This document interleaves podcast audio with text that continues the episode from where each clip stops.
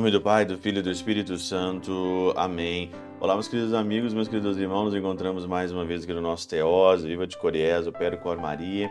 Esse dia 17 aqui de fevereiro, nessa quinta-feira, nós estamos então aí na nossa sexta semana aí do nosso tempo comum. E o evangelho de hoje é um evangelho muito interessante, né? O evangelho de é, Marcos, capítulo 8, versículo de 27 a 33, nessa pequena perícope, aonde que Jesus pergunta, né? É, o que dizem os homens que eu sou? Eles responderam: alguns dizem que é João Batista, outro que é Elias e outros alguns dos profetas. Então perguntou-lhe: E vós, quem dizeis que eu sou? E vós, quem dizeis que eu sou? Uma pergunta que cabe para nós hoje, aqui nessa quinta-feira. De fato, quem é Jesus para mim, né? É uma pergunta que sempre volta. Não é simplesmente quando você está num retiro, né? E aí então você pode fazer aqui várias declarações de amor. Jesus é meu amor, Jesus é meu love, Jesus é isso é aquilo. Mas o amor, ele é provado com atitudes. Se você não tem atitude para com o Senhor, então eu sei se você o ama bastante ou não. Se você é uma pessoa que se conforma simplesmente com o mínimo, por exemplo, né? O mínimo, não, isso aqui tá bom, né? Isso aqui tá bom. Uma pessoa que é apaixonada por Jesus, uma pessoa que ama o Senhor, não tem limites. Como dizia São Francisco de Sales, a medida do amor é amar sem medida. Então eu pergunto para você, quem é de fato Jesus aqui para você? Quem é Jesus de fato aqui para você? E nessa pergunta, né, Jesus primeiro faz aqui uma pergunta, é, uma pergunta geral, o que estão dizendo, né? o que, os outros estão dizendo, e depois então ele parte para o particular, né, aqui. E São João Crisóstomo, na sua homilia é, sobre, no, sobre o Evangelho de São Mateus, na homilia 54, aqui citado pela Catena Áurea, diz o seguinte: Pelo próprio modo de interrogar, conduziu-os a um modo de ver mais elevado. Existe aqui o que os outros sabem de Jesus. Agora, existe também o que você sabe, o que você aprendeu, o que você conquistou e como que você se apaixonou pelo Senhor.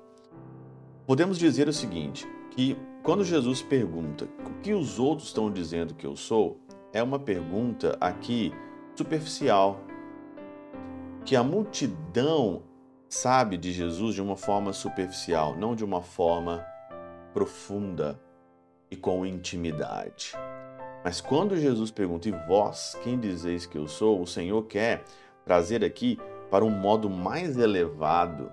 E qual que é esse modo mais elevado? Depois ele anuncia a sua paixão. Então, pela paixão e morte de Cristo, pela paixão e morte do Senhor, nós podemos chegar a um conhecimento profundo dele. E aí então acontece aqui então o erro. Porque Pedro vai dizer: Senhor, que não aconteça isso. Pedro ainda não estava nesse modo mais elevado, mas Pedro vai chegar no modo elevado quando ele der a vida, quando ele for crucificado de cabeça para baixo. Pedro vai entender o modo elevado. O modo mais elevado de nós amarmos Deus, nós amarmos Jesus Cristo, é nós imitarmos e nós darmos a vida por Ele. Dar a vida pelo Senhor é o modo mais elevado de você chegar e de você saber quem que ele é, porque quem ama prova o amor. Quem ama não ama simplesmente de palavras, de boca para fora, mas quem ama, quem ama dá a vida. Quem ama dá a vida pela pessoa amada. E essa é a grande prova de amor. Dizer simplesmente, ai, o Senhor é isso para mim. Mas você está disposto a dar a vida por Ele? Né? Tem gente que não consegue sair de casa até hoje para assumir uma vocação. Tem gente que até hoje está vivendo uma ideia superficial de Jesus e que nunca vai conseguir formar uma família, que nunca vai conseguir achar de fato uma mulher, que nunca vai conseguir de fato achar um esposo. Por quê? Porque tem uma visão totalmente errada de Jesus. Nenhuma vocação ela pode subsistir ou pode se manter se não tiver um conhecimento aprofundado de Jesus, de intimidade.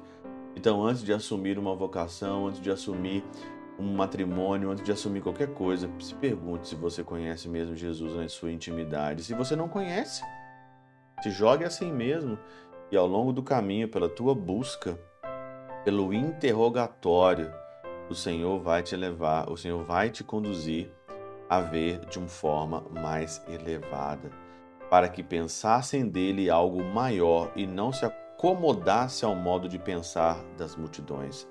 Não se acomode ao modo de pensar de todo mundo. Tenha de fato um modo elevado, e esse modo elevado dando a vida pelo Senhor. Pela intercessão de São Chabel de Mangluf São Padre Pio de Peltrautina, Santa Teresinha do Menino Jesus e o Doce Coração de Maria, Deus Todo-Poderoso vos abençoe. Pai, Filho e Espírito Santo desça sobre vós e convosco permaneça para sempre. Amém.